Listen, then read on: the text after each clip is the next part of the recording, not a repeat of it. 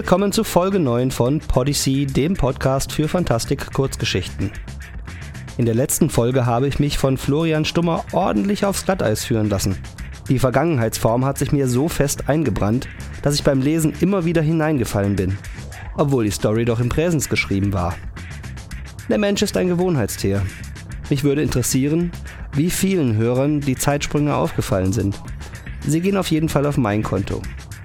Eigentlich wollte ich euch beim letzten Mal podgeschichten.de empfehlen, der wie Podyssey das Konzept des amerikanischen Escape Pods aufgreifen wollte. Doch leider hat der Macher Michael Herzog beschlossen, das Projekt gleich wieder einzustellen. Der positive Effekt für Podyssey ist, dass er einen Teil der frei gewordenen Energie und Geschichten für uns zur Verfügung stellt. Außerdem hat der Webradiosender Zellophon Podyssey in seinen Stream aufgenommen. Ich weiß nicht genau wie und an welcher Stelle. Aber für alle, die reinhören wollen, packe ich die URL der MySpace-Seite in die Show Notes. Der Autor unserer heutigen Geschichte heißt Franjo Frankovic. Ich hoffe, ich spreche das richtig aus. Und kommt aus Frankfurt am Main. Bei kurzgeschichten.de ist er unter dem Nick Zivok aktiv, momentan hauptsächlich lesend. Wenn er nicht gerade an seinem Debütroman arbeitet, hm, willkommen im Club, ist der 28-jährige kaufmännische Angestellte treu sorgender Familienvater. Und wir könnten schon wieder einen Club gründen.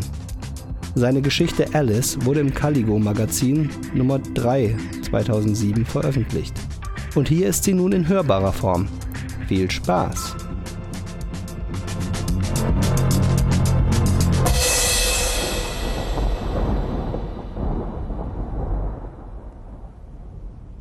Alice von Franjo Frankjovic. Bin ich tot? Bin ich vor wenigen Minuten gestorben? Sieht so das Jenseits aus? Mein ganzer Körper brennt. Ich bekomme keine Luft. Ich kann nicht sehen, nicht hören, nicht riechen. Das Einzige, was ich schmecke, ist mein eigenes Blut, das langsam meine Kehle herunterrinnt warm. Ich ersticke. Nein, ich lebe noch. Reiß dich zusammen. Konzentrier dich. Versuche zu atmen. Zeit spielt keine Rolle. Atme. Ich höre meine Lungen rasseln. Der Schmerz spült mich beinahe wieder in den Abgrund. Einatmen. Ausatmen. Der Schmerz ist unerträglich, aber keine Zweifel, ich lebe. Konzentrier dich, verdammt. Du lebst. Was ist passiert? Erinnere dich. Alice. Die Schüsse. Das Krachen der Maschinenpistole. Der Schmerz. Die Kugeln, die sich ihren Weg in meinen Brustkorb beißen. Ich öffne langsam die Augen, aber ich kann nichts mehr sehen.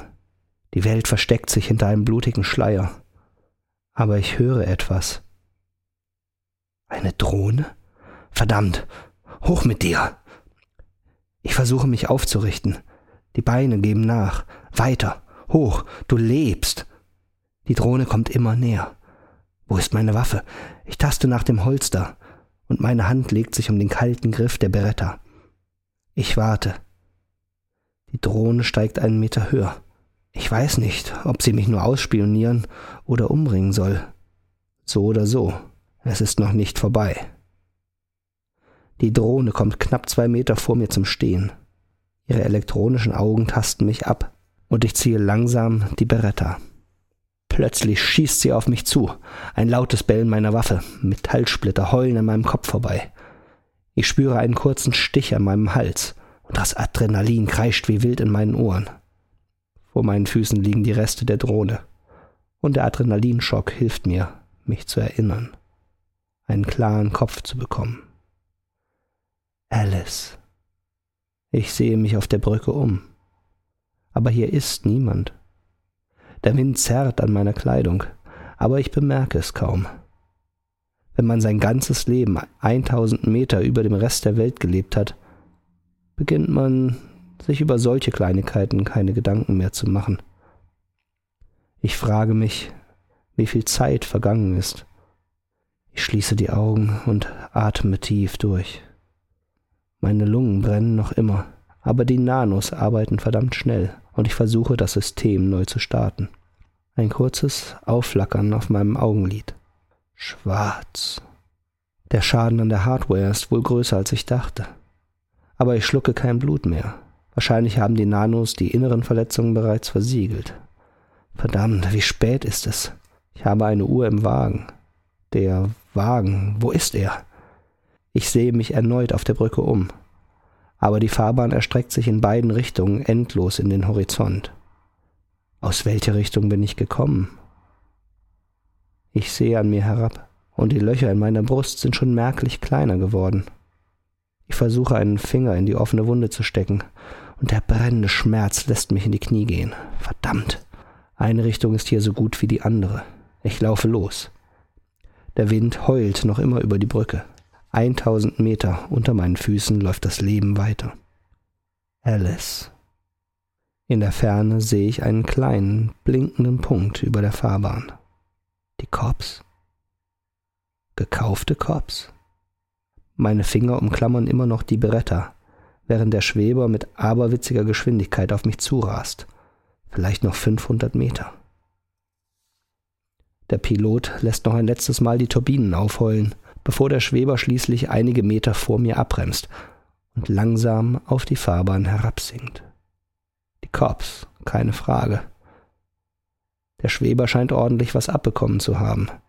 Die ganze linke Seite des Wagens ist aufgeschlitzt und die schweren Panzerplatten klaffen auseinander wie das Maul eines urzeitlichen Raubtiers. Die Frontscheibe ist durchsetzt mit tiefen Rissen, wie ein Spinnennetz. Aber die Scheibe hat standgehalten. Die Tür des Schwebers öffnet sich mit einem leisen Zischen und der Kopf fixiert mich. Das Visier seines Helmes ist noch heruntergeklappt und ich kann nur sein kantiges Kinn erkennen. Blass und unrasiert, eine der unteren Ebenen. Sie sind nicht tot? Ich sehe noch einmal an mir herab. Ich sehe furchtbar aus, zerschossene Kleidung. Die Farbe meiner Haut lässt sich überhaupt nicht mehr erkennen. Alles unter einer zähen, rotbraunen Kruste eingetrockneten Blutes vergraben. Aber tot bin ich nicht. Sir, alles in Ordnung. Seine Stimme ist angenehm, warm, er presst die Worte nicht so sehr aus den Lungen, wie es auf der unteren Ebene üblich ist.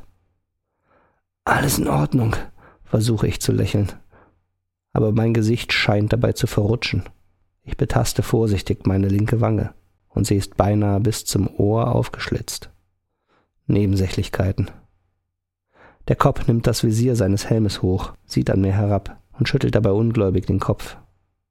Er ist jung, vielleicht zwanzig Standardjahre, aber er wirkt entschlossen, keine Unruhe. Sie haben meine Drohne zerschossen. Ich zucke nur kurz mit den Schultern. Ich ersetze Ihnen den Schaden. Meine eigene Stimme scheint wie aus einer anderen Dimension zu kommen. Klebrig. Er lacht. Eine eigenartige Mischung aus kehligem Lachen und einem Grunzen. Trotzdem angenehm. Er winkt mich heran. Kommen Sie, ich fahre Sie in ein Krankenhaus. Ich sollte das nicht tun in seinen Wagen steigen. Er ist hier, um meine Leiche zu holen. Und so wie sein Wagen aussieht, hat er dafür einige Konkurrenten ausgestochen. Ich zögere. Er merkt es und lacht erneut. Kommen Sie schon. Sie leben. Die Geier müssen sich ihre Beute also woanders holen. Dieses Mal unterdrücke ich den Impuls zu lächeln. Er hat recht. Jeder weiß, dass ich immer eine Menge Bargeld in der Tasche habe. Ich steige ein. Der junge Kopp lächelt mich beinahe freundlich an. Ich hoffe, Sie wissen das zu schätzen, Sir. Ich verstehe das als Aufforderung, sein Trinkgeld etwas üppiger ausfallen zu lassen. Wie war denn die Verkehrslage? Er runzelt kurz die Stirn und sieht mich fragend an, bis er plötzlich losprustet. Er hat etwas länger gebraucht, um zu verstehen, dass ich nur einen Scherz machen wollte. Der Verkehr war mörderisch. Nachdem sie für tot erklärt wurden, war jeder Kopf aus der Stadt auf dem Weg hierher. Ich klopfte vorsichtig auf die zerrissene Frontscheibe. Upgrade? Er nickt. Er kramt in seiner Tasche herum und zieht eine zerknitterte Packung Zigaretten hervor. Er steckt sich eine an und reicht das Päckchen an mich weiter. Meine Finger zittern noch immer und ich brauche einen Moment, ehe ich eine der Zigaretten herausbekomme und anzünden kann. Er lacht schon wieder. Ich sehe an mir herab und erkenne den Grund für sein Lachen. Kleine Rauchwolken steigen durch die Einschusslöcher aus meinem Brustkorb auf. Sir, vielleicht sollten Sie lieber nicht rauchen. Ich winke ab. Die Nanos werden das Kind schon schaukeln. Eine neue Lunge ist sowieso schon seit einem halben Jahr überfällig. Er nickte wissend, den Blick auf den Himmel vor sich gerichtet. Hören Sie, Sir, ich habe keine Genehmigung, mich längere Zeit hier oben herumzutreiben. In welches Krankenhaus wollen Sie? Krankenhaus? Nein, ich will nach Hause. Unter die Dusche. Ins Bett. Alice vergessen. Sir, fahren Sie mich nach Hause. Er sieht mich ungläubig an, und seine Hände klammern sich merklich fester um das Ruder. Sind Sie sicher, dass Sie zurück nach Hause wollen? Ja. Von welcher Ebene kommen Sie? Ich merke, wie etwas in dem jungen Mann zu arbeiten anfängt. Er antwortet nicht sofort. Seine Zähne malen aufeinander, und ich höre das leise Knirschen seines Kiefers. 4b. Irgendwo tief in mir klingelt etwas. 4b knapp 300 Meter unter meinem Zuhause. Diesen Jungen und mich trennen Tonnen von Stahl. Er kennt kein Tag und Nacht mehr. Da unten ist immer Nacht. Sind Sie nicht in 4b aufgewachsen, Sir? Sie sind ein gottverdammter Held da unten. Ich ziehe langsam an der Zigarette und lehne mich etwas in den Sitz zurück, der sich sofort an die veränderten Konturen anschmiegt. Etwas schnürt meine Kehle zusammen. Das sind nicht meine Verletzungen. Ja. Und wie sind Sie da rausgekommen? Ich denke kurz darüber nach. Wie ich rausgekommen bin. Ich habe geheiratet, und das sage ich ihm. Ich ernte wieder ein tiefes, grollendes Lachen, das nicht zu diesem jungen Gesicht passen will. Sie haben gottverdammtes Glück mit Ihrer ersten Frau, Sir. Gottverdammtes Glück. Jill er hat recht, ich hatte Glück. Als die zwei Jahre Ehe vorbei waren, habe ich ihr oben auf der Brücke die Kehle durchgeschnitten. Sie hatte über zehn Millionen auf dem Konto. Zum wievielten Mal sind sie jetzt verheiratet? Das Thema scheint ihn wirklich zu interessieren. Ich muss einen Augenblick nachdenken. Jill, Jessica, Allison, Claire, Alice. Das ist meine fünfte Ehe. In Zeiten wie diesen ist Ehe ein Geschäft. Er pfeift anerkennend durch die Zähne, und ich sehe aus dem Fenster. Die Stadt kommt näher. Ich sehe die Bürotürme vor uns aufsteigen. Ich bin gleich zu Hause. Also wirklich, zwei Jahre mit nur einer Frau zusammen zu sein, das stelle ich mir hart vor. Da haben Sie wirklich meinen größten Respekt, Sir. Ich sehe ihn an und bin mir ziemlich sicher, dass er es wirklich ernst meint. Ordnen Sie sich auf die Spur nach Greenford ein. Fahren Sie runter zur Siedlung. Soll ich Sie nicht lieber in der Stadt rauslassen und Sie nehmen sich ein Taxi? Sonst denken Ihre Nachbarn vielleicht, wir hätten Sie in einer der unteren Ebenen aufgegriffen.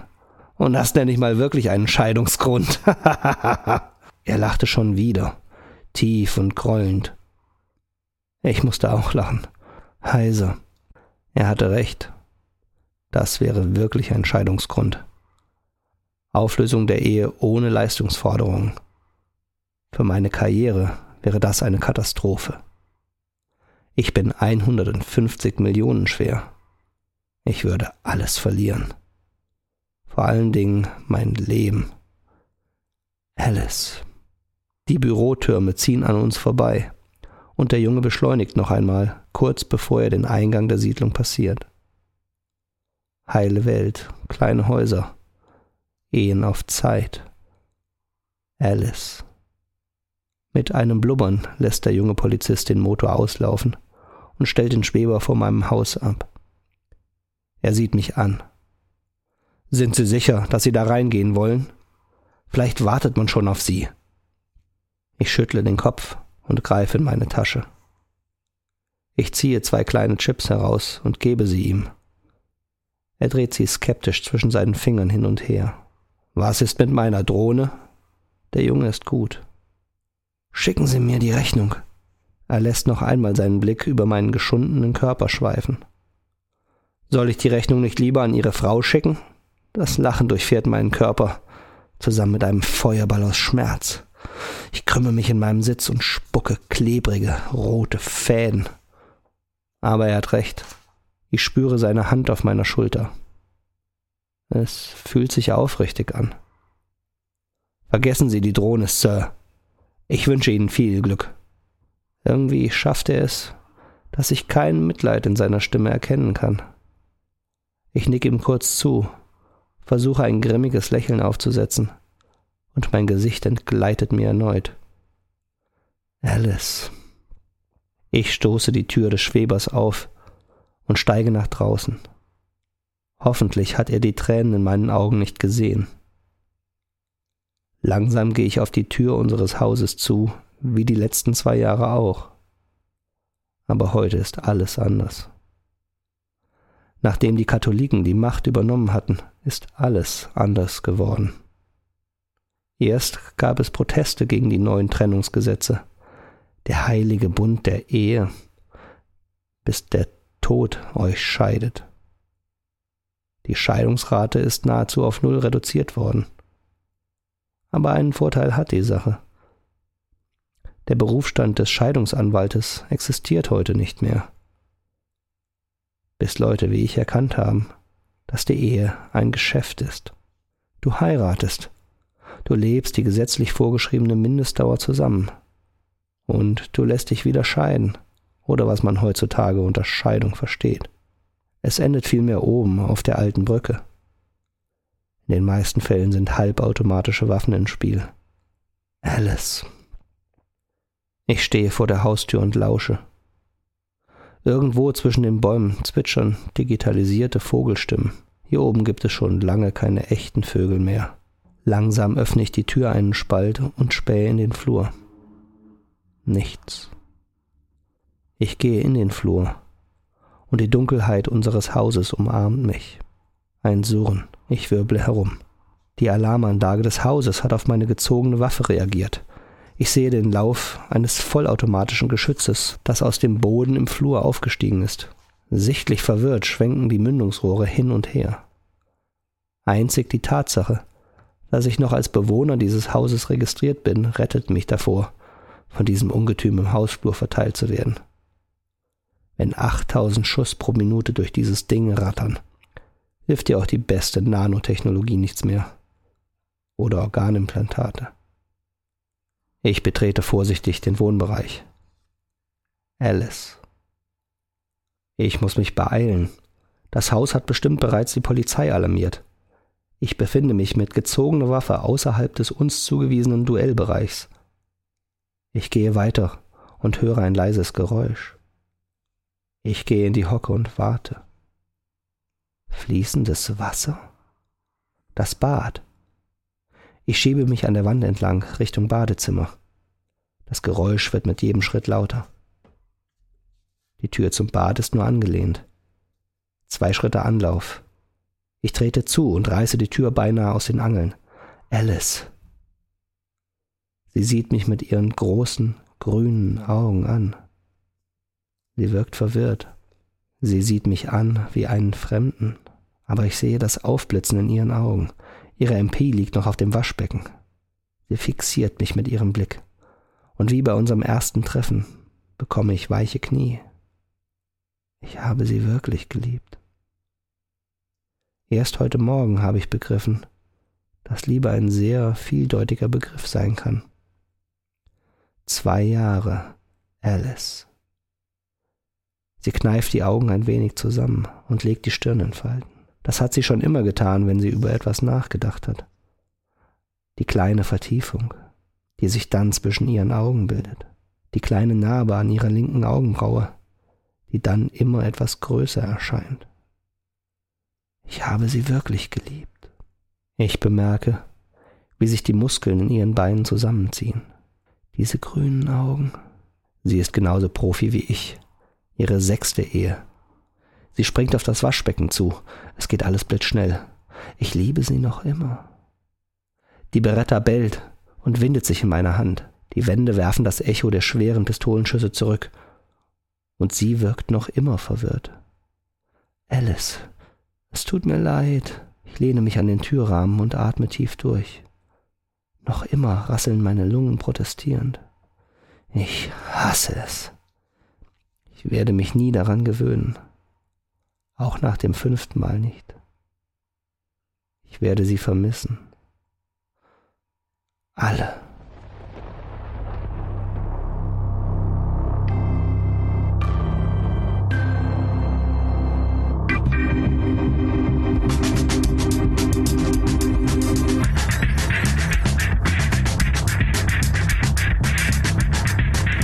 Und das war's. Die Vorstellung, dass die katholische Kirche die Macht zurückerobert, finde ich einigermaßen gruselig. Aber noch viel erschreckender finde ich, dass ich mir gut vorstellen kann, dass Menschen tatsächlich aus Geldgier so handeln können. Für mich ist es jedenfalls ein Grund mehr, nicht zu heiraten, obwohl bei mir ohnehin nichts zu holen wäre. Wenn du eigene Geschichten zwischen 2.000 und 5.000 Worten einreichen willst, schicke sie an stories at. Und wenn du findest, dass die Autoren für ihre Leistung angemessen bezahlt werden sollten, nutze eine der Spendenmöglichkeiten auf www.podyssey.de. Dieser Podcast ist eine Produktion von Jens Hartmann und steht unter der Creative Commons 2.5 Deutschland Lizenz. Er darf kostenfrei und unverändert weitergegeben werden. Die Bearbeitung und der Verkauf sind jedoch ausgeschlossen. Die Rechte für die Geschichten liegen bei den jeweiligen Autoren. Bis zum nächsten Mal.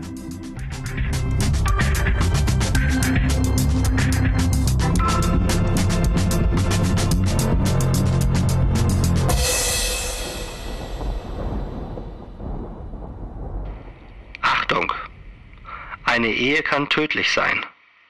Die EU-Familienminister.